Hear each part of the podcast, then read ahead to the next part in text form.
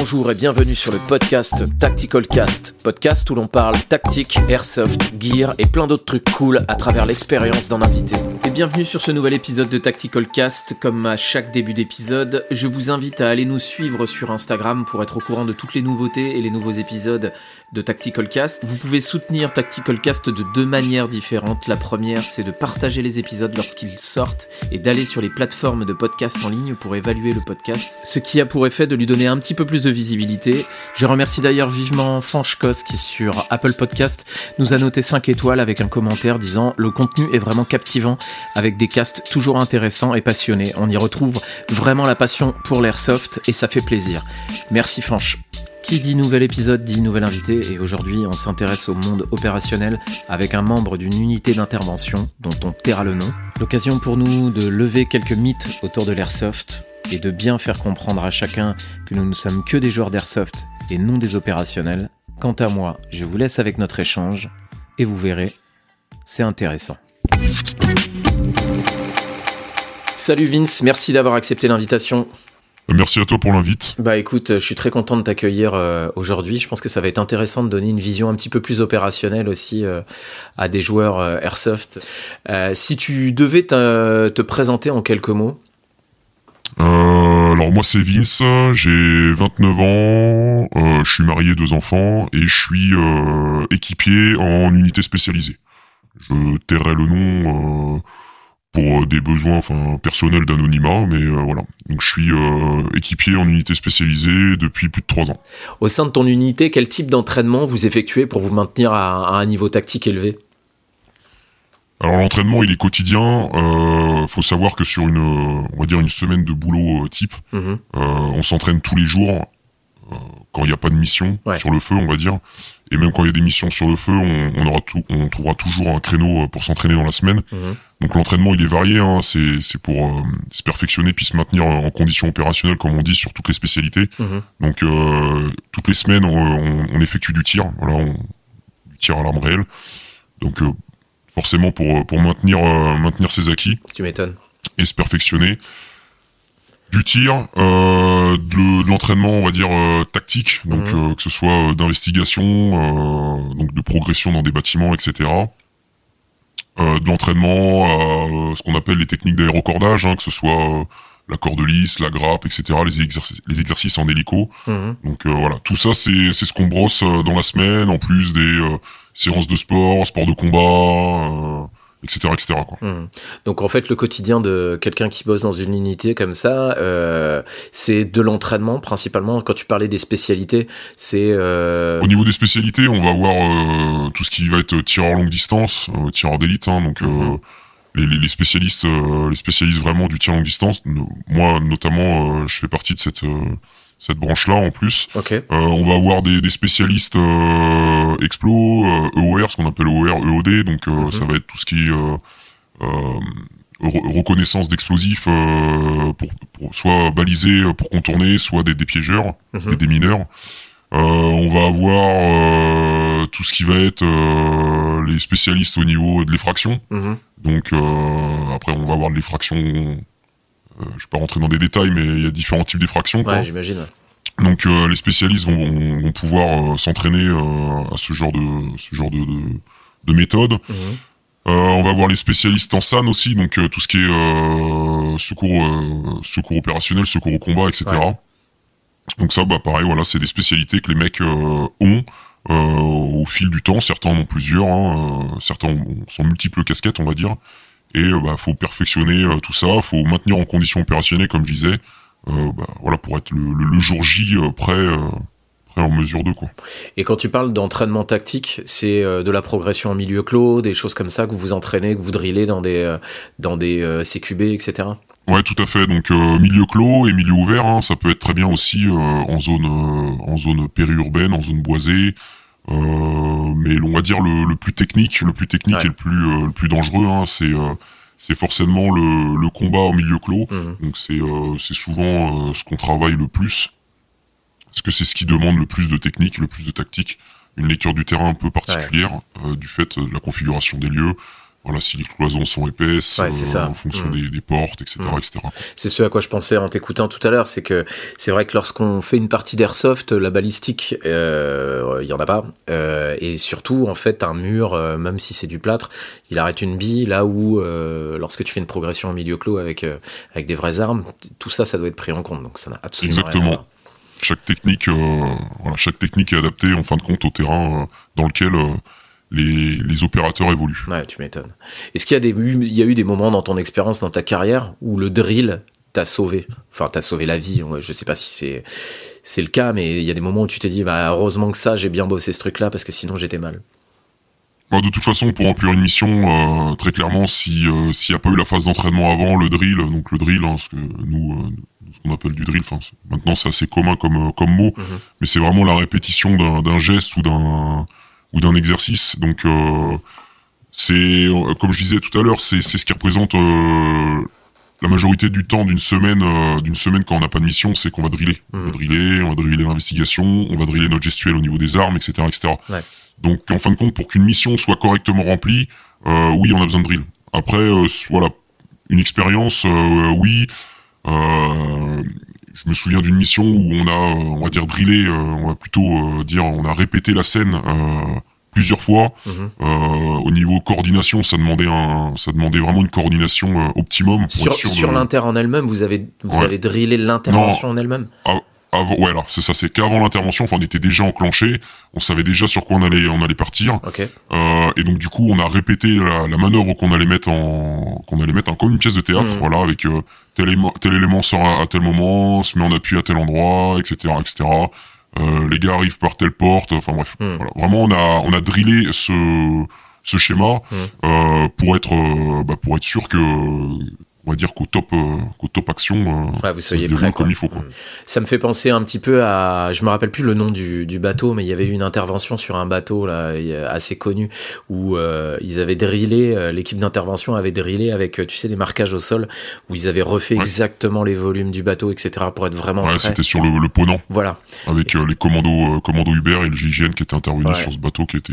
exactement. en otage. Et c'est hyper impressionnant parce que quand tu vois le niveau d'exigence effectivement du drill précédant l'intervention parce que les volumes sont respectés, etc. Et que le gars t'explique que c'est pour que les gestes soient des gestes réflexes à partir du moment où il monte sur le bateau.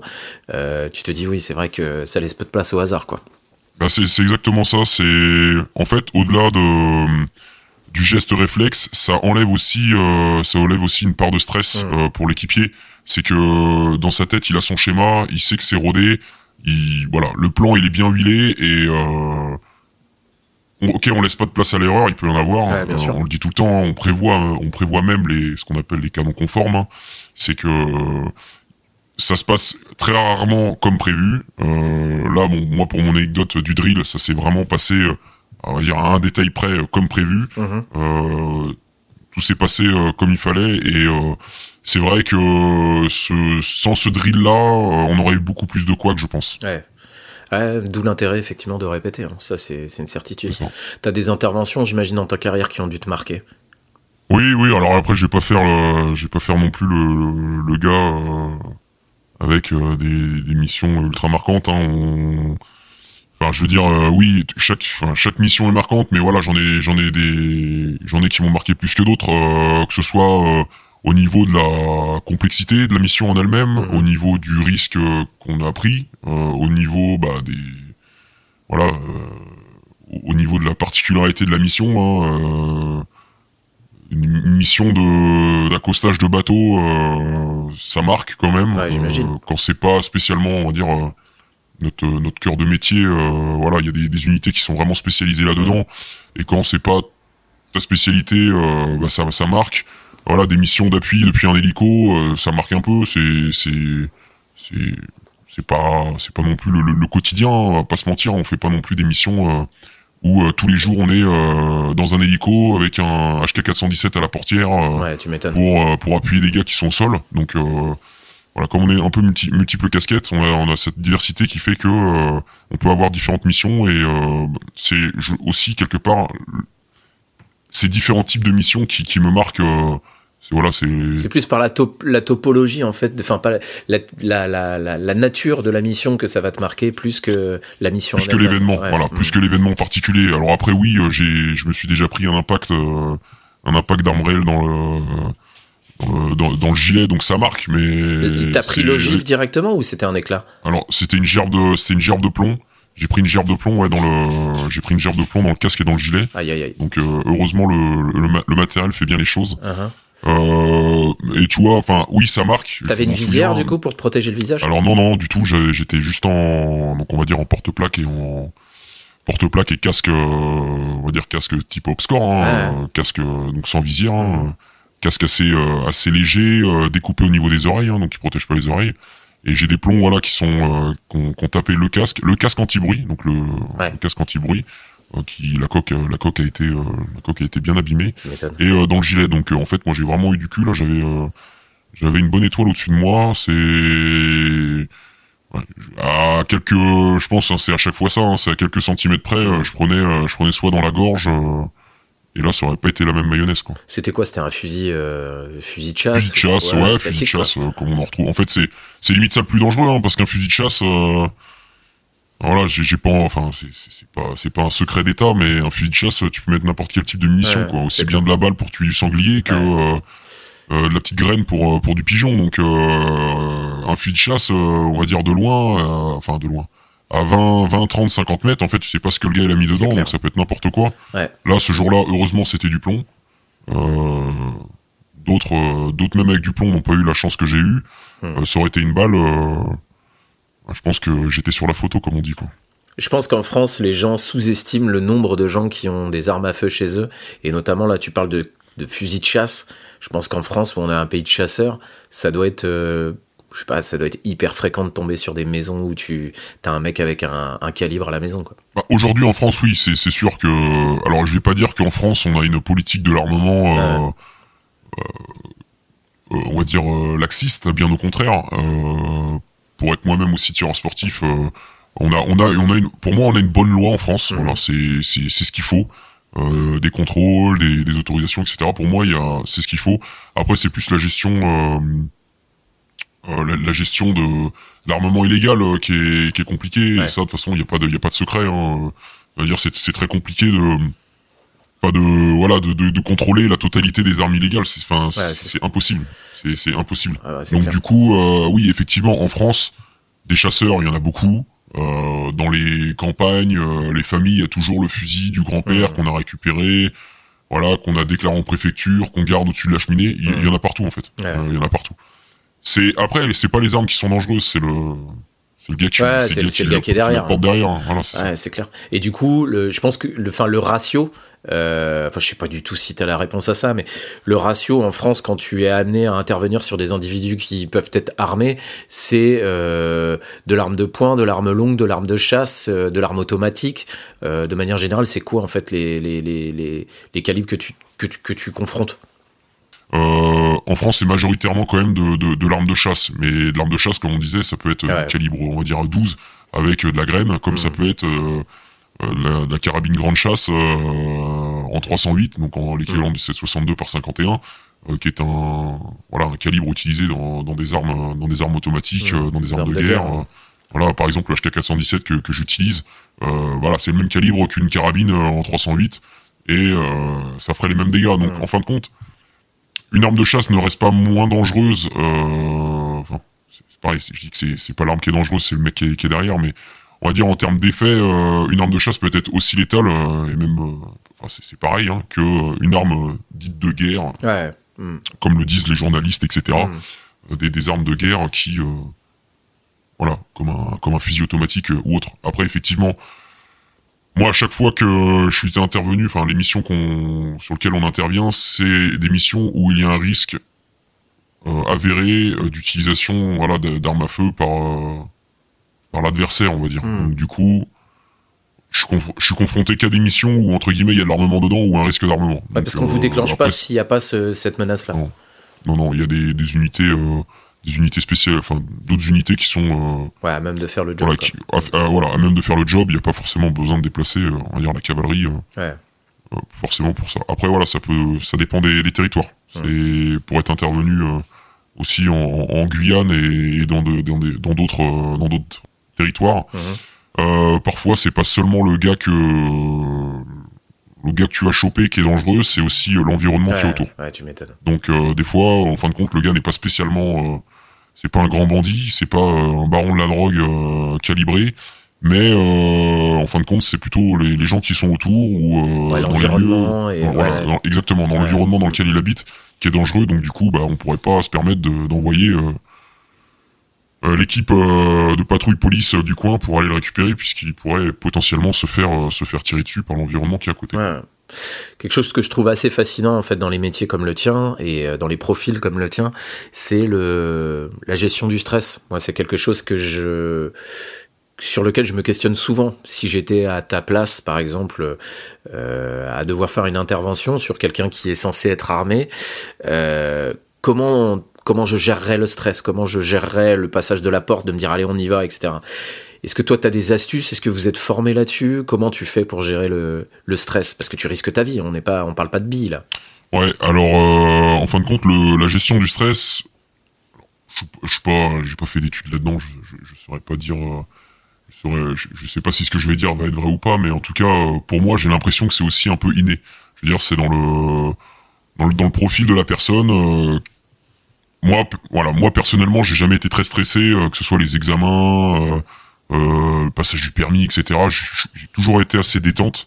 Euh, T'es pas quelqu'un de très anxieux, quoi. Hmm. Voilà, je suis pas quelqu'un d'anxieux. par exemple, mon épouse est quelqu'un de très anxieuse. Hmm. Euh, voilà, elle stressait beaucoup pour le passage, je sais pas, de son permis, de ses examens, euh, des accouchements, etc. voilà. Euh, voilà, moi je suis assez, euh, je suis assez calme. je suis assez calme. Après, je dis pas que je ne stresse pas. Après, en intervention, le stress est, est différent. Je veux dire, c'est pas euh, je vais pas dire qu'on n'a pas peur, hein, c'est, ce, serait faux, ce serait faux de dire que qu'on n'a pas peur, mais en tout cas le, au moment où on est euh, où on est déclenché, où on est avec tous ses euh, avec tous ses on va dire ses copains, euh, tous ses tous ses collègues et ses camarades à côté euh, pour la même mission, pour le même job, ça, on a envie d'aller on a envie d'aller au bout, on a envie de faire bien. Il y a aussi cette cette part un peu, de, pas, je vais pas dire d'ego, mais de voilà, de d'avoir envie de faire bien les choses de, de, perfectionnement. Et donc du coup, euh, tout le monde est concentré et euh, bah, comme on disait tout à l'heure par rapport au drill, hein, mm. c'est chaque chaque mec sait ce qu'il a à faire et il doit faire son job euh, comme on lui a appris et il a envie de restituer ça aussi. Donc du coup, oui, on stresse. On a une, je dirais plus que c'est une un stress. C'est un bon stress. Enfin, moi j'appelle ça un bon stress. C'est un stress qui nous donne de, l'adrénaline. Et voilà, c'est un peu. faire le toxicomane en disant ça, mm. mais c'est on a un peu drogué aussi à ça. C'est que là, c'est les sensations qu'on a sur certaines missions euh, ouais, c'est. ça doit être fort. C'est plaisant en fait. C'est, on le sent. Sur le coup, on se dit putain, je monte un gros pic là. Hmm. Et, en fait, quand tout se déroule, quand vraiment on a le, le, top qui est déclenché, on a une, ça, ça libère l'adrénaline. Euh, voilà, ça, ça, libère des hormones qui sont euh, qui sont bénéfiques pour le corps. Après, c'est c'est comme ça. Hein, le, corps est bien fait. Ouais, c'est clair. Est bien fait. C'est justement pour que tu puisses c'est que tu puisses faire affronter, ce genre de truc. affronter le, le danger. Et l'effet de groupe, tu dois être vachement galvanisé en fait le fait d'être dans une colonne et d'avancer ça doit te, te, décharger un peu de stress aussi. On va dire qu'on a tous ces tous ces copains tous ces potes autour euh, pour le même pour la même mission on a tous envie d'y aller on est entre guillemets un, instinct un, esprit de chasseur voilà on a envie on a envie de, de, remplir la mission on a envie d'y aller on a envie de voilà on a envie de remplir la mission et donc du coup le fait d'avoir voilà cet effet de groupe de tout le monde qui va on se pose pas la question si un tel ou un tel il a il a un peu plus euh, entre guillemets la trouille même si euh, voilà, c'est pour le coup, euh, en fait, je dirais qu'avant d'y aller, potentiellement, on pourrait avoir euh, de la peur sur des, missions vraiment, euh, vraiment chaudes. Mais en fin de compte, quand on a, quand on a mis le gilet, quand on a mis le casque, quand on a le flingue dans les mains et qu'on part et qu'on a le, top, le top du chef de groupe, c'est, il y a plus de place à la peur. Oui, il y a du stress. mais c'est comme je disais, c'est ce stress d'adrénaline. Après voilà, il y a des méthodes hein, pour pour gérer ce stress qui peut parfois être néfaste, hein, avoir trop de trop de stress. Euh, et peut-être incapacitant ou. Euh. Ouais, tout à fait. Donc après, voilà, moi personnellement, je l'utilise de temps en temps. Euh, ça m'arrive d'utiliser ce qu'on appelle la respiration carrée. C'est utilisé, c'est utilisé par les SEALs notamment, qui utilisent ça, là, la par respiration les gens carrée. comme moi aussi. voilà, bah voilà, moi j'utilise, moi qui suis pas anxieux, ça m'est arrivé, voilà, d'utiliser d'utiliser la respiration carrée en phase d'attente. voilà, je sais pas moi, avant de avant de débarquer d'un hélico où on sait, où on sait potentiellement que voilà on, on, connaît notre job on connaît notre job mais donc du coup voilà d'utiliser la respiration carrée histoire de, de faire deux trois cycles et en fin de compte, le corps, il se... Pour expliquer aux gens ce que c'est que la respiration carrée, je pense qu'on parle de la même chose, c'est euh, l'inspiration va prendre 10 secondes, tu gardes l'air pendant 10 secondes, tu expires pendant 10 secondes, tu restes poumon vide pendant 10 secondes, et tu fais un cycle comme ça. Euh. C'est ça, mm. exactement, ouais. Et ça permet... en quelques cycles, en quelques cycles, ça permet de de, s'enlever cette entre guillemets cette pointe euh, cette pointe qu'on pourra avoir de stress quoi. Hmm, c'est ça, ça fait baisser le rythme cardiaque et ça ça, fait du bien. Est-ce qu'il y a des moments euh, vraiment une question qui me qui, que, je me pose c'est toi qui drill qui euh, qui est dedans moi ce que je trouverais impressionnant dans une intervention c'est le bruit c'est les cris des mecs qui défoncent la porte ou qui rentrent dans dans, dans une maison ou les grenades les impacts enfin de balles tout, tout ça est-ce qu'il y a des moments où toi qui drill ça? Est-ce qu'il y a des moments où tu restes impressionné par ça? Bah, c'est marrant comme question parce que euh, en fait, des, parfois sur des missions où vraiment ça, ça a on va dire, euh, au débrief quand on en parle, euh, parce qu'on débrief chaque mission, mhm. il y a un tel est, lancé euh, telle grenade, etc., etc. Et des fois, en fait, je, me rends compte que putain, mais moi, je l'ai pas entendu la grenade. Ah ouais, ok. et c'est, on est tellement dans notre truc. Je vais pas dire dans l'effet tunnel. Hein, quand ouais, l'effet tunnel, mhm. c'est on est tellement dans notre truc qu'en fait la, vision périphérique on l'a plus. Euh, donc je, je vais pas dire que c'est l'effet tunnel, mais le voilà on est tellement dans notre truc, on entend une détonation, mais on se dit pas forcément voilà que c'est euh, c'est une grenade, etc. Et même voilà c'est arrivé. Euh, c'est arrivé, voilà, de, des grenades lancées. Putain, merde, ah, mais vous avez, vous avez tiré combien de grenades là? Ah, Vous avez tiré 10 grenades? Ah, J'en ai entendu, j'ai entendu une détonation. C'est fou. C'est, ouais, c'est. Après, on est tellement voilà dans notre truc, on a notre, comme je dis, on a, conditionné le cerveau pour faire euh, tel ou tel truc. Après, voilà, ça va vite. Hein. Par exemple, euh, euh, quand il y a des coups de feu, par contre, là, voilà, il y a des comptes rendus radio, et je pense que le cerveau se met aussi en en, éveil quand il y a un, voilà quand il y a un compte rendu radio qui vient de la radio plus qu'un un, bruit un bruit d'environnement voilà ou quand il y a un mec qui signale voilà on, coup de feu tiré coup de feu tiré bon bah là là les, les ça fait monter la pression d'un coup puis après ça redescend très vite et ça permet de, de pouvoir mettre les, les sens en éveil mais euh, mais ouais, c'est enfin c'est marrant, c'est le bruit, ça m'a jamais trop. Euh, après peut-être parce qu'on est équipé de bons casques aussi. Hein, c'est ce que j'allais te demander. Vous avez quoi, des Peltor, des trucs comme ça? Ouais, c'est ça. On a on a un peu de tout, euh, Peltor, MSA. Mmh. Voilà, un peu tout ce qui se fait sur le marché. Mais t'as quand même la pression acoustique d'une d'une grenade, au enfin la pression acoustique qui vient te frapper la cage thoracique.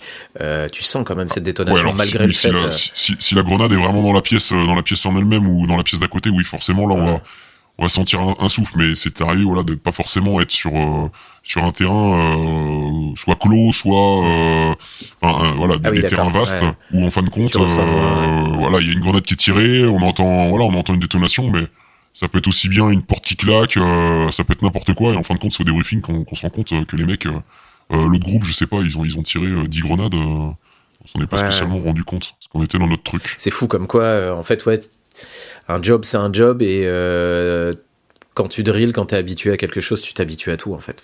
Ah bah oui, c'est sûr, le, cerveau déjà s'habitue. Euh, je sais pas moi, par exemple, euh, bah, c'est con, hein, mais le, le mec qui, tire, euh, qui tire beaucoup à l'arme à feu, bah petit à petit, enfin, on est on est plus surpris en fait par les par les détonations. on fait on fait quand par exemple on fait du tir de précision, nous les tireurs longue distance, quand on fait du tir de précision, peut être plusieurs tireurs sur le sur la même ligne de tir, on va dire, et à tirer à différentes distances, hmm. mais qui a un coup de feu qui est juste à côté. Pourtant, c'est du gros calibre. Hein, euh, ça peut être du gros calibre. On est on est on est plus surpris. En fait, on sait ce que ça fait. Ok, on a cet effet de souffle, mais ça nous déconcentre plus hmm. spécialement euh, au début. Effectivement, au début des formations. Voilà, quand, euh, quand on commence à avoir du calibre 50, euh, de la 12-7 en France qui, qui, claque, euh, voilà, ça te, ça te remue les tripes. Et en fait, avec le temps, bah, oui, ça, ça te fait une, ça te fait une, tu sens la détonation, ça te fait une, petite charge, euh, voilà, ça te fait un effet de souffle, hein, surtout quand t'es à côté. Mais, euh, mais ça te surprend plus, t'es, es habitué, ton, ton cerveau est habitué à, ce genre de, de choses. Hmm. Une autre, euh, un autre point en fait que je trouve assez euh, impressionnant aussi, c'est émotionnellement. On parle de, de la gestion du stress, etc. Mais émotionnellement, il y a des choses qui doivent être compliquées. J'ai vu un, un, reportage récemment sur un, une intervention, un groupe d'intervention standard. Je saurais pas te dire ce que c'était comme groupe, mais ils expliquaient une intervention où ils étaient sur un forcené qui s'était euh, retranché chez lui avec ses deux enfants et qui euh, menaçait de se, de, de, se suicider, etc. avec ses enfants. Bref, pour la faire très courte, euh, il a fini par passer à l'acte. moi j'ai des enfants, toi aussi. Il y a des fois où il y a des situations qui doivent être émotionnellement, émotionnellement pardon, hyper compliquées à gérer. Comment vous gérez ça? Est-ce que vous avez des suivis psy? Est-ce que comment tu gères ça, toi? Ouais, c'est vrai, ça peut être parfois, euh, bah, comme tu le dis, hein, moi, euh, on va dire les situations euh, qui peuvent être compliquées, c'est voilà toutes les situations qui va toucher les enfants, parce que forcément, enfin ça c'est humain. On fait le, on fait le rapport avec avec les nôtres, avec nos enfants. Voilà, je sais pas, moi, on intervient sur une voilà comme comme tu dis là pour le pour, pour l'exemple que tu cites un, un, forcené qui, qui, tue qui tue ses enfants, euh, il suffit que l'âge de la petite fille ce soit le même âge que, ta propre fille, tu, tu forcément tu, tu transfères. tu transfères et c'est naturel, hein, c'est humain. Après c'est la gestion derrière, faut pas que ça faut pas que ça ça empêche le bon déroulement de la mission. En général, ça le enfin, ça le pour nous en tout cas avec l'entraînement qu'on a et euh, ça impacte pas quoi. Ça impacte pas. Forcément, on va être émotionnellement euh, touché et voilà. Hmm on, va faire le parallèle avec notre propre euh, avec notre propre expérience et euh, et du coup euh, du coup ça peut être ça peut être parfois compliqué effectivement hein, ça alors ça m'est pas ça m'est pas arrivé en mission enfin mhm. du moins on va dire en situation opérationnelle ça m'est arrivé sur un mouvement un mouvement justement de on prenait la route pour se rendre sur sur notre lieu d'emploi on va dire ouais et en fait, sur la route, on est tombé sur sur un accident, un accident de la route, donc comme euh, n'importe quel euh, n'importe quel accident, quoi. Sauf que bon, voilà, ça, ça c'est un accident qui impliquait euh, euh, bah, deux véhicules qui sont rentrés en choc frontal. Donc, on imagine les dégâts, même à 90 km/h, un choc frontal. Hmm. Et dans une des voitures, notamment, il y avait il y avait une famille qui revenait de vacances, quoi. Hmm. Et voilà, quand on se dit, voilà, bah, moi, il y a deux jours, je revenais de vacances aussi avec ma famille, je suis passé par la même route. Enfin bref, on, on fait le parallèle quand il y a les enfants qui sont qui sont dans le dans le véhicule familial à l'arrière euh, complètement en état de choc, forcément on peut faire le rapprochement avec euh, la petite fille qui a le même doudou, euh, voilà, c'est le même jouet, le même livre. Ah bah mon fils il a le même livre. Enfin voilà, c'est c'est tous ces, ces trucs là qui effectivement peuvent être, ça nous impacte directement, mais on, sur le coup, sur le coup voilà, on le remarque. Je sais pas, moi je prends l'exemple voilà du, du doudou, on le remarque, on se dit putain c'est le même euh, fait chier, tu vois, fait chier pour les enfants. On fait notre truc, voilà. Donc on est après nous, on est tous formés aux gestes de secours. Donc là, pour le pour le coup, euh, pour le coup, on, hmm. fait ce qu'on fait ce qu'on a à faire, faire jusqu'à l'intervention, on va dire, des, professionnels euh, du secours médicalisé. Et, après on repart. Et on y repense surtout après. En fin de compte, on se dit putain, j'espère que la petite va bien. Euh, voilà, ça nous impacte un petit peu. T'as passé le pas de prendre des nouvelles ou pas? Non, euh, non. Hmm. C'est là pour le coup, c'est ce genre de truc, on prend pas, hmm. prend pas trop de nouvelles déjà parce qu'on nous en donne pas et puis. Euh, Mais c'est surprenant parce que vu ton quotidien et ton job, euh, l'anecdote qui t'a le plus marqué, c'est un truc que en fait moi j'aurais pu vivre en tant que ah, automobiliste en fait. Exactement, c'est euh, voilà, on va dire le truc qui m'a voilà qui m'a le plus émotionnellement touché, on va dire c'est c'est ça. Après, euh, je suis pas et je touche du bois que ça parce que quelque part hein, j'ai pas envie de j'ai pas envie de le vivre hein. mais euh, je suis pas tombé sur le cas que tu disais hein, du forcené qui tue ses deux enfants quoi hmm. c'est je serais peut-être amené à, le connaître euh, j'espère ne pas le connaître ouais j'espère pour toi non voilà c'est hmm. surtout pour les enfants de de ce malheureux monsieur mais hmm. Et c'est rigolo parce que tu dis, euh, alors je rebondis là sur ce que tu viens de dire, mais tu viens de dire je touche du bois. Et ça ça m'amuse en fait de t'entendre dire ça et ça me fait me poser une question. C'est est-ce qu'il y a de la superstition avant euh, des inters, des trucs comme ça, comme les joueurs de foot qui vont ou des sportifs qui vont faire des, des rituels, tu sais, euh, qui vont leur porter chance, etc. Est-ce qu'il y a des choses comme ça que vous mettez en place ou pas du tout? Alors moi personnellement non, du tout. Euh, je, alors je, dis je touche du bois, mais c'est plus ouais, c'est plus l'expression. Hein, que euh, je, suis, je suis pas spécialement superstitieux, j'ai pas j'ai pas de gris-gris ou autre. Après, te dire que personne n'en a, euh, ouais, tu peux pas. Je sais pas. Mm. Je sais que voilà, certains sont euh, sont très euh, très croyants, pratiquants, etc. Mm-hmm. Du coup, eux, ils vont avoir leur peut-être. Hein, je, je, je, ne sais pas. Je veux pas. Je, ouais, leur rituel à eux, quoi. Mais ouais, ils ont peut-être leur truc à eux. voilà, moi, mon rituel, c'est quand, quand je pars quand je pars en, mission, je dis à ma fille que papa il va attraper les méchants loups et mm. ça la fait rire, elle est contente et quand je l'ai au téléphone, quand je suis en mission, euh, elle me dit bah papa t'es où? Je lui dis bah papa il travaille et euh, elle me dit ah oui euh, t'attrapes des méchants loups. Voilà c'est mon c'est mon rituel à moi entre guillemets. Mais j'ai pas de, de rituel on va dire porte bonheur pour me protéger. en tout cas moi personnellement. Après je sais pas d'autres oui d'autres d'autres en ont. On va dire avec des, des, des signes des, des, signes religieux qui, hmm. qui portent soit sur eux voilà, chacun son truc. C'est mignon, euh, ta manière de présenter un peu ton taf, et justement, ça, ça, me fait aussi euh, rebondir sur une question qui est comment tu parles, toi, euh, de ton travail à ta famille? Comment tu. est-ce que déjà t'en parles, ou est-ce que t'en parles pas? Alors moi personnellement j'en parle parce que pour moi hein, c'est important aussi pour moi d'en parler ça me permet de décharger certaines choses mmh en tout cas, en tout cas, on parlait à ma, ma femme. Après, bien sûr, on la, on la préservant, de, la préservant de voilà des choses qu'il faut, qu'il faut pas qu'elle sache pour pas s'inquiéter, euh, voilà. Même si elle connaît le risque, hein, elle est pas, elle est, pas bête, hein. C'est le, le, métier que je fais et c'est les risques. Voilà, c'est. Euh, elle est pas, elle est pas naïve au point de croire que j'attrape des méchants loups. Euh, donc du coup, du coup, voilà, elle connaît le elle connaît les risques, moi j'en parle, elle me voilà, parfois elle me demande, euh, ça reste assez vague, hein, mais elle me demande si c'est bien passé, voilà, euh, quand il y a eu des accros, elle me demande, euh, elle me demande certains détails, parce qu'après elle est assez curieuse, je, je lui cache, enfin je lui cache, j'omets certains détails volontairement pour pour, pour, préserver aussi ma famille. Après mes enfants, comme je te dis, voilà, je leur dis papa il attrape des méchants loups, ça les fait rire, ils sont contents, euh, j'en parle, voilà, j'en parle comme ça quoi dans la vie de tous les jours, il y a des gens forcément qui te demandent, par exemple, à l'apéro, euh, tiens, et toi, tu bosses dans quoi euh, T'es dans un job où c'est un peu compliqué de parler de ton boulot. Comment tu, comment tu réponds à cette question à quelqu'un que tu connais peu ou pas? Ah bah alors à quelqu'un que que je connais pas, je vais pas lui dire ce que je fais. Euh, soit je reste très vague, hein, je sais pas. Je, enfin, ça m'est arrivé de dire, oh bah moi mon boulot il est pas intéressant. En fait, c'est ce qu'il faut quand on n'a pas envie de, quand on n'a pas envie d'élever des des, des, curiosités. En fait, faut, faut donner un. Enfin, moi, je donne, entre guillemets, j'ai ma légende, comme on dit hein, dans, le, dans le milieu. J'ai ma légende où je dis, voilà, je remplis des tableaux Excel toute la journée. Ce qui est, euh, ce qui est pas forcément euh, très faux parfois, c'est que ça m'est, ça m'arrive de par le boulot euh, sur certains, certaines paperasses ou autres à remplir des tableaux Excel pour, je peux dire de la statistique, mais pour faire des suivis sur sur certains trucs. Et donc du coup, euh, c'est quelque part c'est vrai, je remplis euh, parfois mm. des tableaux Excel. Donc en fin de compte, pour pas pour pas éveiller des soupçons, voilà, je pour des quelqu'un, euh, voilà, des gens que des gens que je connais pas, enfin c'est pas un boulot intéressant. Je travaille dans l'informatique, je remplis des datas, voilà, mm. et puis le mec, ah ok d'accord. Mais tu vois, c'est rigolo parce que quand on fait un métier comme le tien, c'est un métier vocation, c'est un métier passion, et c'est un métier qui t'a nécessité un parcours quand même assez long pour en arriver là. On parlait d'ego tout à l'heure, il y a forcément une partie de fierté à faire ce job.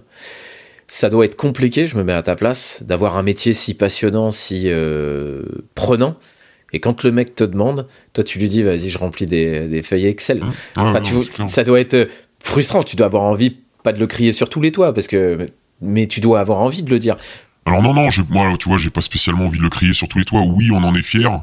Euh, j'ai jamais eu de meilleur boulot. Hein. C'est vraiment, euh, comme tu disais, un boulot passion. Hein. C'est façon pour faire ce genre de métier, il faut être passionné. Mm. Et c'est ce qu'on recherche aussi euh, chez l'état d'esprit des, des candidats quand les mecs présentent, présentent des, des, tests de sélection, etc. C'est que le gars il soit passionné de ça. mais effectivement, on en est passionné. Souvent, quand on a une passion, on aime bien la faire partager, etc. Là, il y a un peu aussi cette culture de euh, entre guillemets de l'ombre qui fait qu'on n'en parle pas.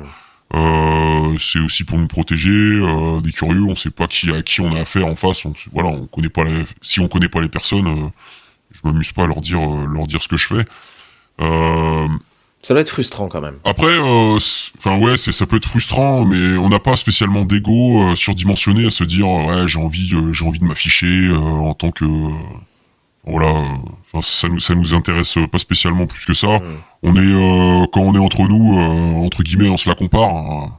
pour, mm. pour, faire un peu le, les gros beaufs, mais mm. entre guillemets, on se la compare. Euh, ouais, c'est c'est moi qui c'est moi qui ai croqué à tel moment, c'est etc etc. Mais mais ça c'est plus un un truc entre nous pour pour décompresser et je pense que ça nous suffit on n'a pas on n'a pas spécialement besoin de de lumière on le cherche pas on est c'est des, des, gens qui ont des profils, qui ont des profils assez discrets. donc, je pense que ça doit être un milieu. Enfin, je pense, c'est pareil vu de l'extérieur, ça doit être un milieu hyper testo, quoi.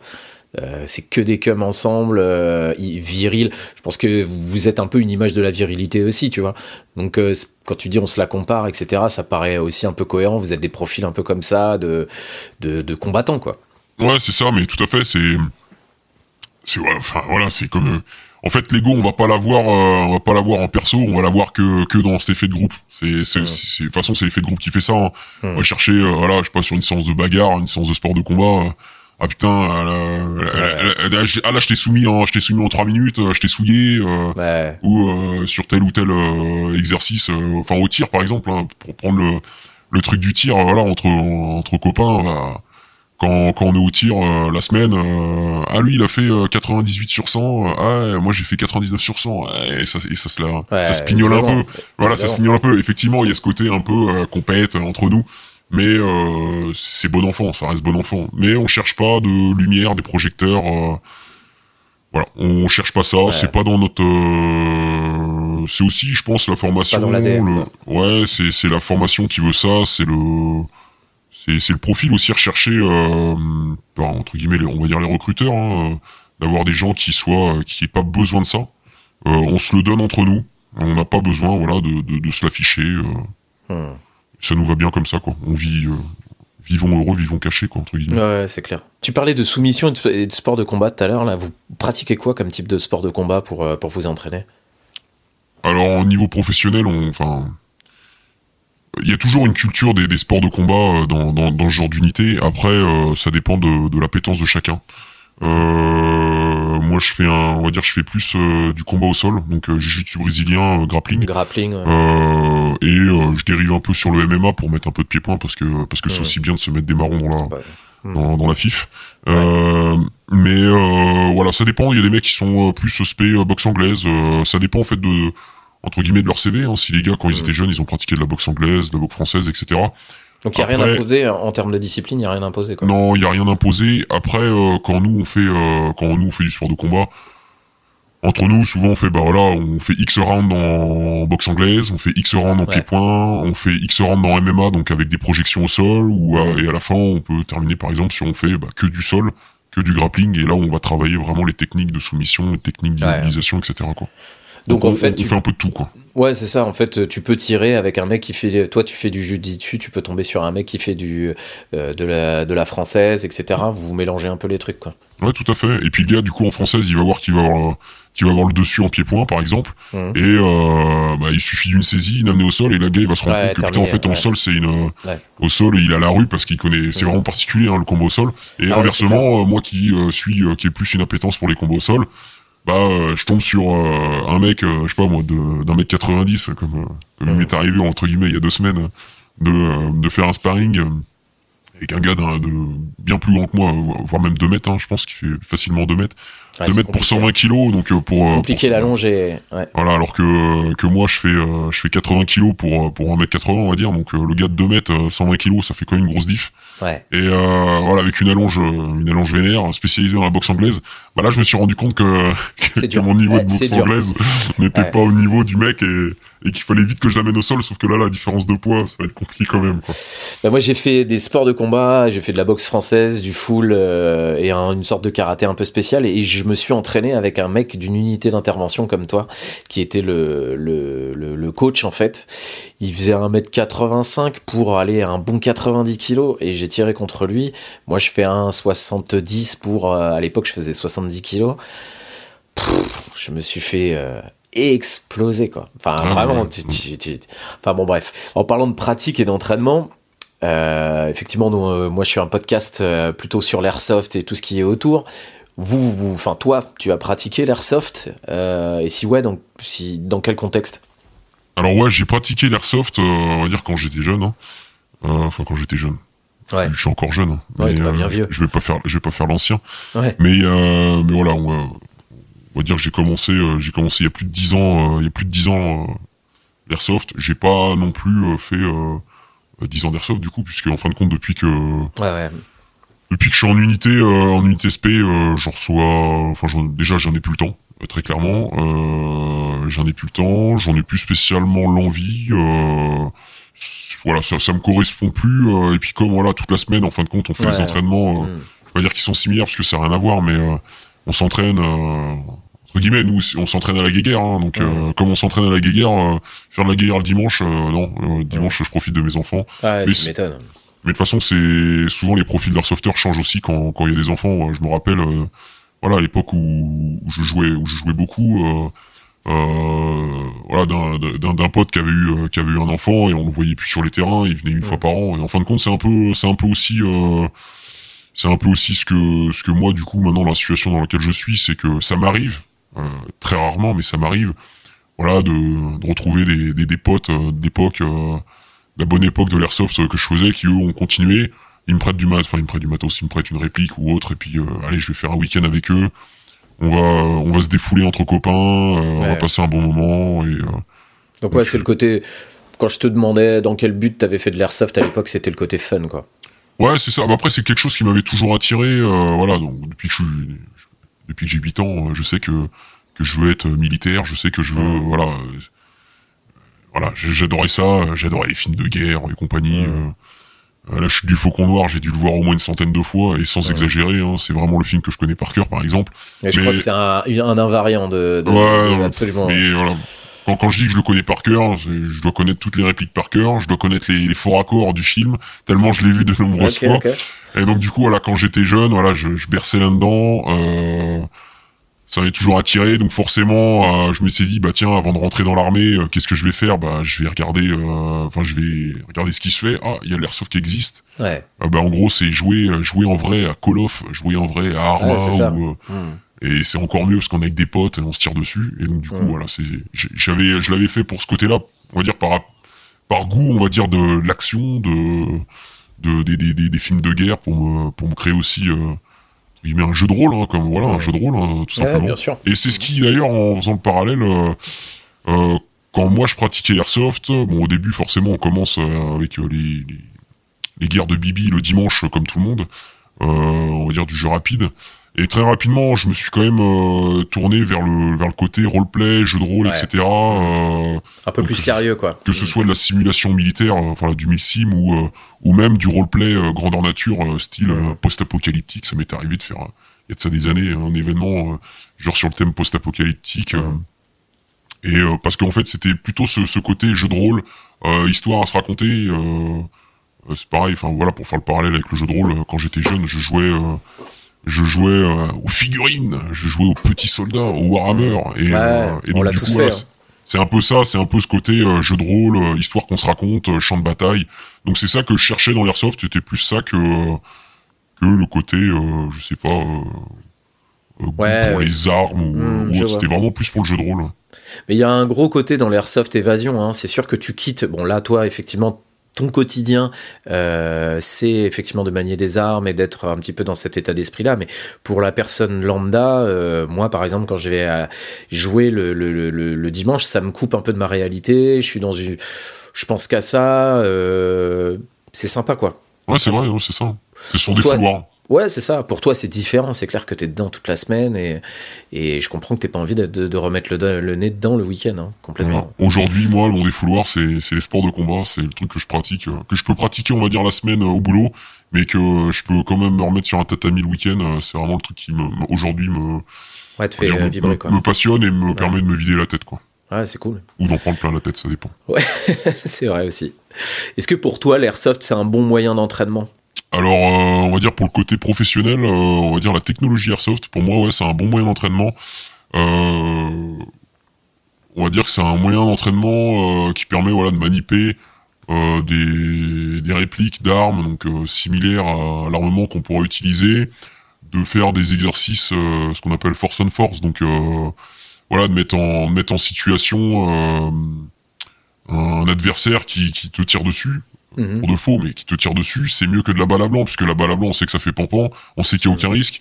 Donc du coup, je sais pas si, si les mecs progressent euh, en colonne. Euh, bah, si le mec il fait pampan, on va se dire c'est bon, en fait c'est que pampan. je fais mon truc, je déroule ma scène, je déroule ma scène comme au théâtre, et de toute façon je suis invincible, mhm. voilà, sans risque. Alors qu'avec euh, un projectile, donc que ce soit de l'airsoft, alors nous on utilise très très peu. Voilà, nous on utilise plus de la simulation, donc euh, euh donc ce qu'on appelle les munitions UTM. Hein, c'est en, fin de compte c'est des cartouches, c'est comme des cartouches réelles, sauf que au bout, donc c'est des cartouches, des espèces de cartouches en alu, avec au bout une bille, une bille de peinture. Uh donc c'est le même format, la même munition, dans la même arme à feu. C'est juste qu'on change le, on change la culasse, on va dire, hein, pour, pour vulgariser on change la culasse et euh, ça permet de pouvoir tirer ce genre de munitions. Donc rien qu'avec ça déjà on a le on a on, commence à vouloir rechercher la protection et c'est ce qu'il faut en fait en réel. C'est de rechercher la protection. Quand on s'entraîne à balle blanc en fin de compte c'est pampant c'est du cinéma ce qu'on dit du cinéma aux armées et ça représente pas la réalité euh, la réalité de l'entraînement. Donc pour moi ouais je pense que l'airsoft du moins la technologie airsoft c'est un bon moyen d'entraînement pour des unités qui n'auraient pas les moyens parce que c'est coûteux hein, les les, les c'est très coûteux qui n'auraient pas forcément les moyens d'utiliser ce, ce, genre de munitions. Et euh, voilà, ça permet de pouvoir créer cette sensation de il faut que je me cache parce que sinon euh, je vais en prendre plein la plein la courge. Mmh. Et euh, voilà, c'est un, un bon moyen d'entraînement. Après, on est limité quand même avec euh, le fonctionnement des répliques qui est quand même différent des armes à feu. Même si voilà, on pourrait dire ouais, on utilise du GBBR, au moins on a un peu de recul, on a des manipulations semblables, etc. C'est vrai, c'est ce qui se rapprochait le, le mieux. Mais euh, proportion gardée quand même, c'est qu'on n'a pas le même recul. Euh, le fonctionnement des billes est différent. Ça, les incidents ne se, se règlent pas de la même façon. Et c'est aussi intéressant de travailler justement les incidents de tir, les incidents au niveau du fonctionnement de l'arme. Donc avec des kits euh, munitions, des kits UTM, on arrive à, à atteindre ce genre de, ouais, à reproduire ça. Avec de l'airsoft, on pourrait pas, mais c'est déjà un bon début. Tu penses que au niveau tactique, euh, il est possible de prendre du niveau avec de l'airsoft? Je parle vraiment quand, au niveau tactique, pas au niveau euh, effectivement euh, euh, maniement des armes, etc. Tu penses qu'on peut monter en, en compétence? Euh, Alors j'ai envie de dire oui et non. Euh, oui et non. Tu disais pour le maniement des armes, il y a une vidéo de de T-Rex Arms, le, mhm. un youtubeur américain. Ouais. voilà qui fait du tir etc qui invite qui invite un airsofter japonais chez ah lui et en quelques quelques heures Bon, après, le, le, japonais est quand même énervé. Hein. Ouais, le mec est déjà énervé. Il a, il a, une très bonne gestuelle. En fait, c'est ça, c'est que l'airsoft va permettre de pouvoir travailler de la gestuelle, mais ne va pas permettre de travailler la maîtrise de l'arme. Et mine de rien, c'est là qu'on voit que c'est différent. Après, du coup, lui, forcément, ça lui vient plus vite parce qu'il a déjà, il sait comment fonctionne une arme à feu. Mais il a l'air d'être assez spécialisé dans le tir rapide. Je sais plus comment ça s'appelle, mais le tir rapide euh, sur cible là, ils ont des mouvements. Ouais, ce qu'on appelle, enfin, en France, ce qu'on appelle du TSV, là, du tir. Euh, du tir sportif de vitesse, l'IPSC, en, anglais, hein, l'IPSC. Ouais, IPSC, ouais, c'est ce que Et comme voilà, bah forcément au Japon les armes à feu, il y en a pas, bah lui en gros il fait de l'IPSC avec de l'airsoft. Mmh. Voilà, quand il a été invité, invité chez ce youtubeur, euh, chez les youtubeurs américains euh, de chaîne de tir, en fin de compte, voilà, en quelques en quelques heures, il le forme et il devient presque aussi bon que lui. Donc quelque part, oui, l'airsoft pourrait euh, être un bon un bon moyen de, de, de s'entraîner, etc. Après, tu dis en termes de tactique euh, oui et non. C'est que euh, on va pouvoir acquérir certains réflexes. Moi, je, enfin voilà, par exemple, quand j'ai débuté l'airsoft avant même de rentrer dans l'armée, etc. Quand j'ai commencé, euh, quand j'ai commencé mes classes à l'armée, euh, j'avais plus de facilité, on va dire au début, voilà, sur la gestion, la progression, tenir son flingue.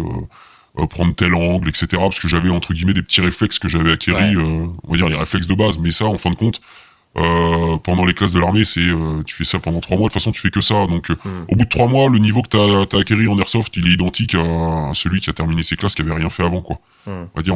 après, la tactique, mais vraiment, quand je parle vraiment purement tactique, et je j'ai pas spécialement développé plus les, les techniques dessus pour, pour, pour s'en garder quelques-unes quand même.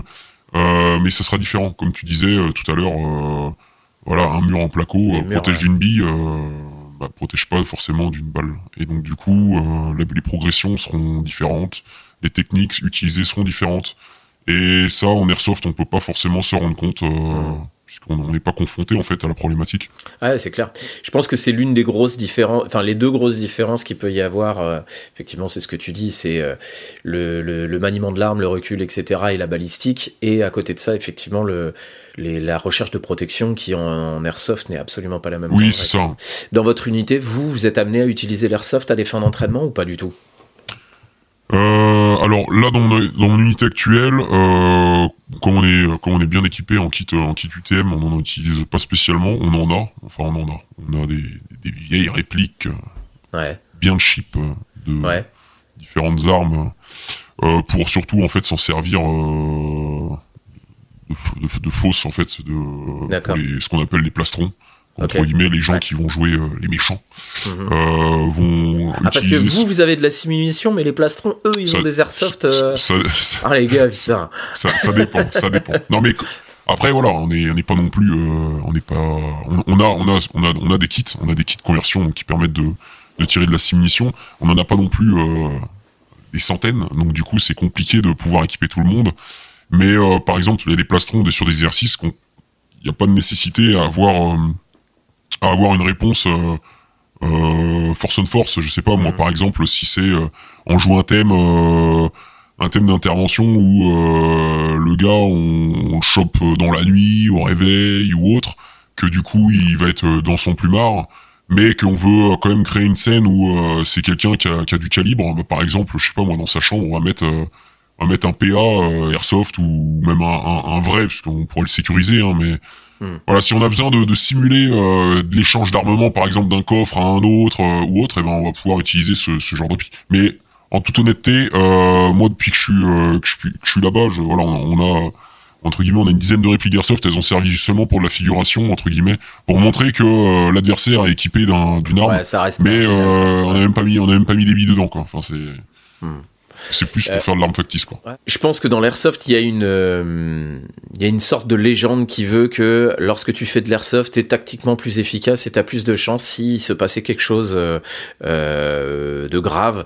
Est-ce que tu penses, je pense qu'on connaît la réponse, mais ça peut être intéressant de, de, de, de développer le sujet. Tu penses qu'un airsofter a plus de chances en cas de situation de combat réel ou pas? Alors moi personnellement je suis pas convaincu puisque le combat réel a rien à voir avec le combat en airsoft. Enfin, mhm qu'on peut, ce qu'on peut avoir sur une zone de jeu.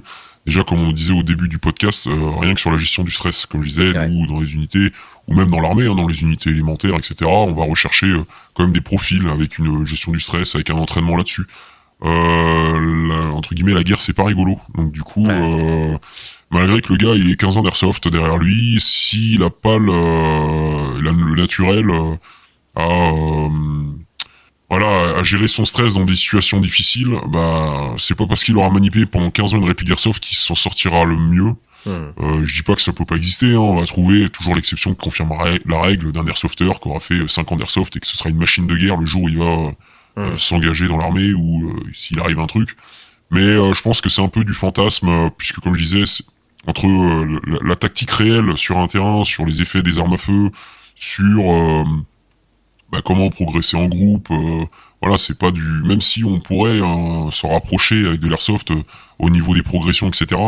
Sans avoir vraiment un entraînement spécifique pour ça, euh, c'est compliqué, je pense. Voilà, c'est compliqué, je pense. Je dis pas que ça n'existe pas. comme, comme, comme on disait tout à l'heure, par exemple, le, japonais qui qui a jamais manipulé d'armes en vrai et qui le quand il vient chez Lucas Botkins de T-Rex Arms, arrive à maîtriser en une journée parfaitement l'arme ok, peut-être que du coup, au niveau de la, la, maîtrise de l'arme, il aura euh, plus de plus de facilité pour l'airsofter, mais tout ce qui est à côté, en fin de compte, euh, du réel, donc euh, tout ce qu'on disait, hein, la gestion émotionnelle, la gestion du stress, tout ça, c'est, je pense que c'est un peu du fantasme. On le voit aujourd'hui, hein, quand, quand on regarde les vidéos de la guerre en Ukraine, il y, a quand même énormément de vidéos qui tournent sur les réseaux sociaux, et pas forcément des réseaux de l'ombre, hein, même sur TikTok, etc on arrive à trouver des vidéos de, de soldats ukrainiens ou de russes euh, avec vraiment des, des combats des combats violents et intenses et moi malgré que je sois dans ce dans ce corps de métier là je me dis putain il y a des fois ouais les mecs c'est chaud quoi hmm. les mecs c'est chaud euh, là euh, ah, surtout qu'ils sont pas en unité, quoi. Ils sont. Euh, moi, j'ai vu des images. Effectivement, je recherche pas du tout le ces images-là. Vraiment, c'est vraiment pas pas mon truc. J'ai des j'ai des potes qui aiment bien regarder ce type de truc-là. Moi, c'est je, je trouve ça un peu euh, du voyeurisme un petit peu. Je trouve pas ça très, je suis pas très à l'aise avec ces images-là. Mais j'avais vu une vidéo où euh, c'était deux mecs dans un trou de combat, ils se faisaient euh, euh, rusher par des Russes, etc. Tu les voyais, ils les allumaient à la calage, les mecs tombaient. Puis tu sais, c'est euh, les fesses sur les talons, hein. les mecs ils tombaient. plus de son plus d'image, c'est hyper choquant quoi. Et ah, effectivement, quand tu dis gestion du stress, etc., même ôter la vie, c'est quelque chose, tu peux rester comme un lapin dans les phares de voiture après avoir tué ton premier gars. Euh. C'est ça. C'est pour ça que la guerre, c'est pas drôle. Et La guerre c'est moche, la guerre c'est sale entre guillemets. Hein. On, va faire, on, va faire, on, a plombé l'ambiance du podcast. La guerre c'est moche. Euh, non mais, c'est justement ça qui, qui est intéressant. c'est un peu un fantasme hein, de. Je pense que l'airsofter, enfin, je vais pas faire une généralité, mais l'airsofter aime bien jouer aussi aux jeux vidéo, aime bien jouer à Call of, aime bien jouer à Escape from Tarkov. Euh, et euh, du coup, il se dit putain. Je serais avec mon entraînement, avec euh, sur Tarkov, je suis une machine de guerre. à Airsoft le week-end, j'ai fait 10 opérations 1000 sim, je suis une machine de guerre. Bah ouais, mais en fait, t'es, peut-être une machine, mais pas de guerre, puisque la guerre, c'est vraiment différent. Et, euh... la merde, ça sent la merde, ça sent la sueur, la putréfaction. le sang, le, sang et la mort, et ça, c'est des trucs sur lesquels on peut pas être préparé, et on sait pas forcément comment on va réagir. Bon, c'est une question fictive, hein, c'est juste pour avoir la logique derrière, mais si un jour euh, euh t'étais amené à intervenir sur, euh, sur un un forcené ou quelqu'un qui, qui, était chez lui, tu sais, qui fait de l'airsoft depuis 10 piges, etc. Est-ce que vous agiriez différemment ou pas du tout? Non, non, non, on a, enfin non, en fait on agirait pareil. Puis de toute façon, les airsofters sont tous gentils, donc euh, jamais je n'interviendrai sur euh, sur un airsofter. Mais euh, non, c'est pas, pour moi, c'est pas un critère de dangerosité que le gars il pratique l'airsoft. Euh, en fait, c'est plutôt ce qu'il pratique autour. Si euh, il possède, s'il est tireur sportif, si je dis pas que les tireurs sportifs sont méchants non plus, hmm. mais euh, si le gars voilà dispose on va dire des armes chez lui, euh, qu'il a une pratique de l'arme de l'arme à feu, voilà, et, les, les, derniers, enfin il y a des événements euh, tragiques qui sont passés ces dernières années en métropole, en France, où voilà, où en fin de compte c'est des, des tireurs sportifs qui ont pété un plomb, mais c'est pas parce qu'il était tireur sportif, hein, mais le gars a pété un plomb. En plus de ça, il était tireur sportif, il avait de l'armement chez lui et on arrive à des situations dramatiques. Donc euh, c'est plus là-dessus euh, où on aura, enfin, entre guillemets, on aura une appréhension, ou du moins on, se dirait, on va éveiller les, les curseurs un peu plus haut que euh, qu'un mec qui pratique l'airsoft. Comme je disais, voilà, c'est c'est quand même bien différent, c'est bien différent. Après, voilà, si le gars c'est un, je sais pas, un, ancien légionnaire, le mec il a fait 15 ans à la Légion, euh, mais le gars il fait de l'airsoft encore d'actualité, on sait pas s'il a des armes, c'est plus son profil d'ancien légionnaire qui va nous poser problème que. Ouais, je vois. Hmm. Ouais, c'est cohérent. Enfin, c'est ça, ça, paraît logique. J'imaginais bien une réponse comme ça, mais ce que je trouve intéressant dans le fait de poser toutes ces questions-là aussi, c'est de lever un peu les, euh, comment dire, les légendes euh, qu'on peut entendre dans l'airsoft, etc. De, d'airsofters qui se prennent pour des Rambo, etc. et qui pensent qu'ils sont des des, euh, des vrais killers, tu vois. C'est hyper intéressant d'avoir ta vision du truc parce que ça montre bien que euh, on n'est pas plus une menace qu'un mec lambda euh, sur lequel vous, vous, vous interviendriez quoi. Ouais, c'est ça, c'est c'est c'est vraiment voilà, je te dis les critères de dangerosité, pardon, ça va être euh, si il y a de l'armement, si il y a une expérience militaire, si si c'est du banditisme, voilà. Ah, c'est c'est ça, c'est pas parce que le gars, il est adhérent chez France Airsoft que. Ouais. C'est euh, Il a un compte. Putain, le gars a un compte sur France Airsoft. il a un compte sur France Airsoft, il a 110 évals positives, euh, ou c'est un trafiquant, lui. Ouais, c'est clair. Euh, c'est quoi le matos d'une unité d'intervention en France? Bah, le, matériel est divers et varié. Hein. Il y a des spécialistes sur YouTube pour ça euh, qui, mhm. euh, qui savent bien décrypter le matériel euh, qui est porté. mais voilà, on va dire que au niveau de l'habillement, ça va du des, des, des combats sets, pour reprendre les termes, des combats sets NFM, Cry, UF Pro, pas mal d'UF Pro. Mhm. Après, ça dépend, on va dire, si c'est de la dotation, de l'achat perso. D'accord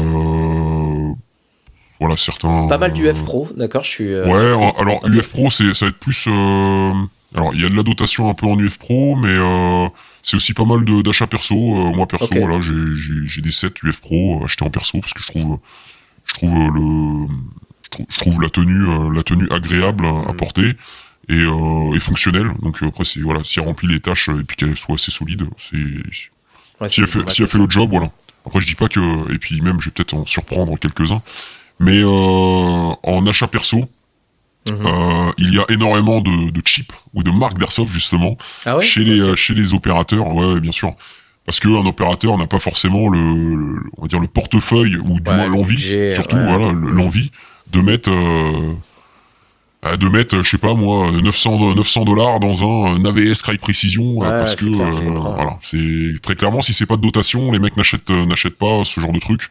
Euh, bon là moi voilà j'ai l'exception. Après j'ai toujours eu un, goût pour le matériel. Hein. Je suis un hmm. peu, euh, je suis un peu, pas, je vais pas dire un fanboy de ça, mais euh, j'aime bien, j'aime bien être bien équipé. Du coup voilà moi je me suis acheté de l'UF Pro, d'autres s'achètent de l'UF Pro. Il y a tout. Hein. Après en dotation c'est du NFM. voilà, il y a, y a, différentes marques, il y a différentes marques. Après, je vais rester aussi évasif sur les marques puisqu'il y a des marques qui sont assez assez spécifiques pour les unités. Donc voilà. mais pareil, après en termes de porte-plaque, enfin en termes de gilet, etc. On va être sur du NFM. Après, souvent c'est des, enfin ça peut arriver. En tout cas, c'est mon cas là. Euh, que ce soit des, des, gilets vraiment conçus pour euh, l'unité en question. D'accord. C'est même des gilets des fois qui ont été euh, conçus avec, on va dire, les cellules recherche et développement des unités pour mhm. correspondre parfaitement, ou du moins essayer de correspondre parfaitement au, à ce qui est recherché pour les mhm. opérateurs. Donc voilà, après il y a tout, hein, des, du cry aussi dans certaines unités, du direct action, du direct action, il y a un peu de tout. Il y, a, vraiment il y a un peu de tout, du Warrior Assault System pour des sacs, euh, des ceintures, il peut y avoir du Dimatex, du Frog, du Ouais, les classiques. Franchement, il y a de tout. Il y a de tout. Et euh, en termes de protection balistique, du coup, casque score, euh, et vous êtes sur du NIJ 4, des choses comme ça? Alors, il y a, pareil, en casque, il y a de tout. Il y a du Obscore, il y a du NFM, il y a du. Il y a du quoi? Il y a du MSA, les. TC. DC 801 par exemple euh, ou 501 il y a, y a vraiment de tout en fait ça dépend ça dépend de l'unité dans laquelle tu es euh, voilà je vais pas te dire non plus qu'est-ce que moi j'ai pour pour pas aider des trucs mais il y, a vraiment de tout après au niveau des casques euh, c'est il y a vraiment seulement euh, il y a vraiment quelques unités qui ont des casques en NIJ4 c'est vraiment particulier hein, c'est des gros casques hein, c'est ouais c'est la marque Ulbridge notamment, c'est des casques, enfin je vais pas dire de conneries, je suis pas spécialiste là-dedans, mais c'est des, des casques notamment en titane, etc. Enfin c'est, c'est, assez lourd. C'est, euh, c'est, vraiment des casques particuliers. Les casques sont tous en NJ3A, donc euh, calibre d'arme de poing, et euh, bah, souvent c'est calibre d'arme de poing, euh, calibre d'arme d'épaule, il y, a, enfin, y a très peu de casques qui, le, qui l'arrêtent. Hein. Après c'est lourd, hein. un, casque en NJ4 mm. c'est très lourd. Hein. Mm. C'est très lourd. Après, il existe des add-ons, euh, des add-ons sur des casques NIJ 3A, euh, euh, par exemple sur la face avant, qui permet d'avoir une espèce de plaque balistique en céramique en plus ah sur l'avant du casque, qui permet bah, d'augmenter la, la, capacité balistique. Mais c'est pareil, c'est lourd. C'est faut se trimballer quoi. Et toi, tu disais que du coup, tu étais un, fanboy de, de, matos, un Gyardos. Euh, c'est quoi le rapport en général, même si toi, tu, kiffes ça, en général, les gars dans les unités comme ça, ils ont quel rapport avec le, matos Enfin, j'avais entendu, je sais plus qui qui disait, ouais, des fois on se, regarde le matos, on est là, ouais, tiens, toi t'as ça, t'as ci, t'as ça.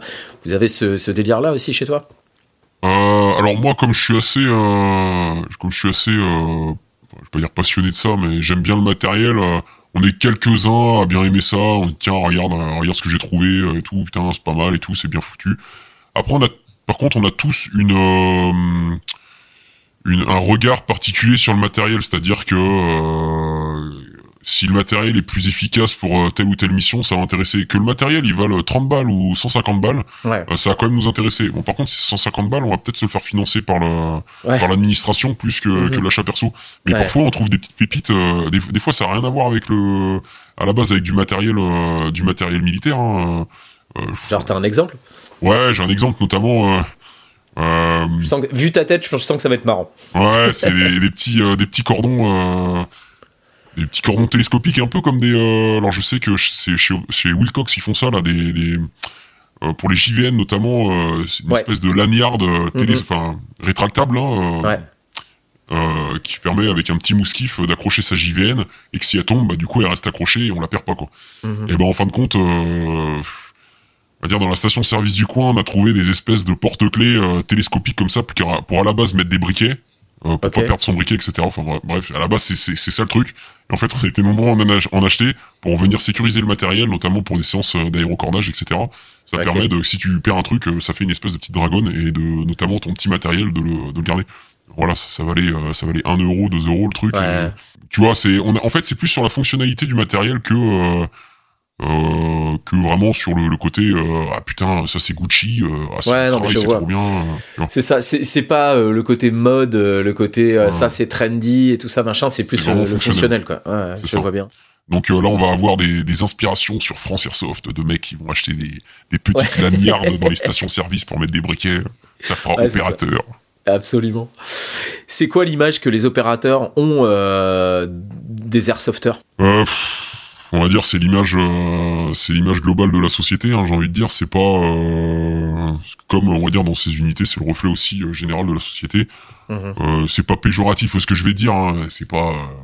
mais on va dire que l'airsofter est perçu comme un mec qui, qui joue à la guéguerre le dimanche. Et, on va être honnête, c'est un peu ça aussi ce qu'on fait quand on fait de l'airsoft. Hein. on joue à la guéguerre le dimanche au lieu de jouer à Call of sur la console. On n'est pas des gamers sur la console, on est des gamers en vrai. Euh, pour les, enfin, quand je me mets dans la tête de l'airsofter, on est, c'est voilà, c'est les gars qui vont jouer dans la forêt ou dans des bâtiments pour pour jouer à, pour jouer à Call of, mais en vrai quoi. Donc euh, voilà, on, je vais pas dire que c'est euh, des gens Kevin qui qui se tirent dessus, etc. Mais hmm. voilà, en gros c'est perçu comme ça, comme des, des, joueurs qui peuvent jouer à, Call of, mais qui ouais, c'est que, comme tu le disais au début, c'est l'image la, la, générale que la société peut avoir de l'airsoft. Il n'y a pas ouais, fait, de différence. T'as des opérateurs que tu connais qui font de l'airsoft? Alors là, actuellement, euh, non. Enfin, en tout cas, là où je suis, euh, soit le, soit le gars le cache. J'en sais rien parce qu'il en a honte. J'en sais rien. je sais, je sais pas. Non, non, euh, non, non. Par contre, tu vois, comme je disais, comme je disais au début, je sais plus à quel moment je te disais ça. Quand je parlais des jeux de rôle et compagnie, par contre, on est... il y en a quelques-uns qui jouent au Warhammer, tu vois, c'est marrant. Ok, d'accord. Donc je dis pas que ça n'existe pas, hein. il, doit, il doit y en avoir certainement en France au moins des enfin il y a, voilà je sais que j'ai déjà croisé des militaires euh, jouer faire de l'airsoft etc euh, etc donc euh, oui ça doit exister. Après en tout cas là actuellement là où je suis non ouais, t'en connais, pas, personne, je connais personne qui pratique. On parlait tout à l'heure de tactique. Qu'est-ce que toi tu donnerais comme conseil à un joueur qui voudrait être plus efficace et moins se faire toucher on va dire? Alors là il n'y a pas de il n'y a pas de recette miracle il n'y a pas vraiment de recette miracle hein, c'est après, euh, c'est quoi le, but? C'est que l'airsoft, c'est de pas se faire toucher? C'est parce que du coup, euh, je dis, non mais je, veux dire par là, c'est que à la limite, vaut mieux prendre son, plaisir et tant pis si on se fait toucher, euh, voilà, et de, de, se déclarer quand il faut se déclarer, plutôt que de que de vouloir être invincible. Mais euh, des erreurs bêtes, bah non, après, comme, je disais, en tactique, je vais, je vais pas spécialement dévoiler de technique. Euh, et puis, euh, de toute façon, il n'y a pas de technique secrète. Hein, même nous, on n'est pas invincible. Hein. Euh, les erreurs bêtes, euh, si ça pourrait, enfin, bah, toujours de faire gaffe à ce qu'on peut avoir derrière ou sur les côtés et pas de se focaliser sur ce qu'on a devant. La, menace peut venir de partout. On arrive à la fin de, ce podcast. Est-ce que tu as des recommandations, des trucs qui te font vibrer ces temps-ci? Ça peut être dans tous les domaines, hein, film, série, musique, chaîne YouTube, n'importe quoi. Qu'est-ce que tu consommes, toi, ces temps-ci? Euh, film, alors film, film. La chute du faucon noir. Tous les épisodes, il y a quelqu'un qui va dire la chute du faucon noir. C'est pas possible. Ah ouais, j'ai pas, j'ai pas écouté tous les épisodes. Euh, ah ouais, ça, y est, honnêtement, c'est quasiment tous les épisodes. Y a chaque invité à la chute du faucon noir et euh, du sang et des larmes. Ça, c'est bah, les classiques. J'allais dire la même chose. J'allais dire du, euh, du, sang et des larmes, la chute du faucon noir. Merde, non. Les larmes du soleil aussi, euh, très, ah bah bon film. Ouais, pareil, celui-là il sort aussi. tu vois, très très bon film. Euh, quoi d'autre? Je vais essayer de trouver un film un peu euh, un peu underground. Euh, Les bronzés font du ski, tu vas me dire. ah, Zero Dark Sortie, j'ai bien aimé aussi. Ah oui, très bien. Ouais. Zero Dark Sortie. Euh, 13 Hours aussi sur l'ambassade, sur l'ambassade, on va dire pour rester dans les films, les films d'action, les films de guerre. Très très cool. Euh, série après, ouais, moi série, j'en consomme pas mal, mais pas spécialement dans le dans le domaine, dans le domaine, on va dire. ouais tactique melee, etc. On va dire, euh, je, suis, je, suis, un grand fan de Peaky Blinders. Donc euh, série en ce moment, pour ceux qui n'ont pas vu, allez regarder la série Peaky Blinders sur Netflix. Euh, et sinon, en série, euh, bien dans le domaine, j'ai bien aimé euh, la série Jack Ryan. Ok. J'ai bien aimé, ouais, j'ai bien aimé la série Jack Ryan. Je trouve ça vraiment sympa. J'ai pas vu la série française Cœur Noir. Ah oui, ok. Euh, J'en ai entendu parler. Euh, les mecs qui ont bossé dessus, euh, on va dire les mecs des unités qui ont bossé dessus, euh, sont réputés dans le domaine. Donc euh, je pense qu'il y a des trucs, il y a des trucs bien. J'ai vu la polémique sur certaines, sur certains trucs, mais je pense que c'est une série qui doit être agréable à regarder. Ouais, c'est moi j'ai regardé un, épisode ou deux, je me souviens plus, mais j'avais trouvé pas mal. J'ai pas, j'ai pas eu le temps, je me suis pas immergé dans le truc, mais ça avait l'air pas mal, ouais.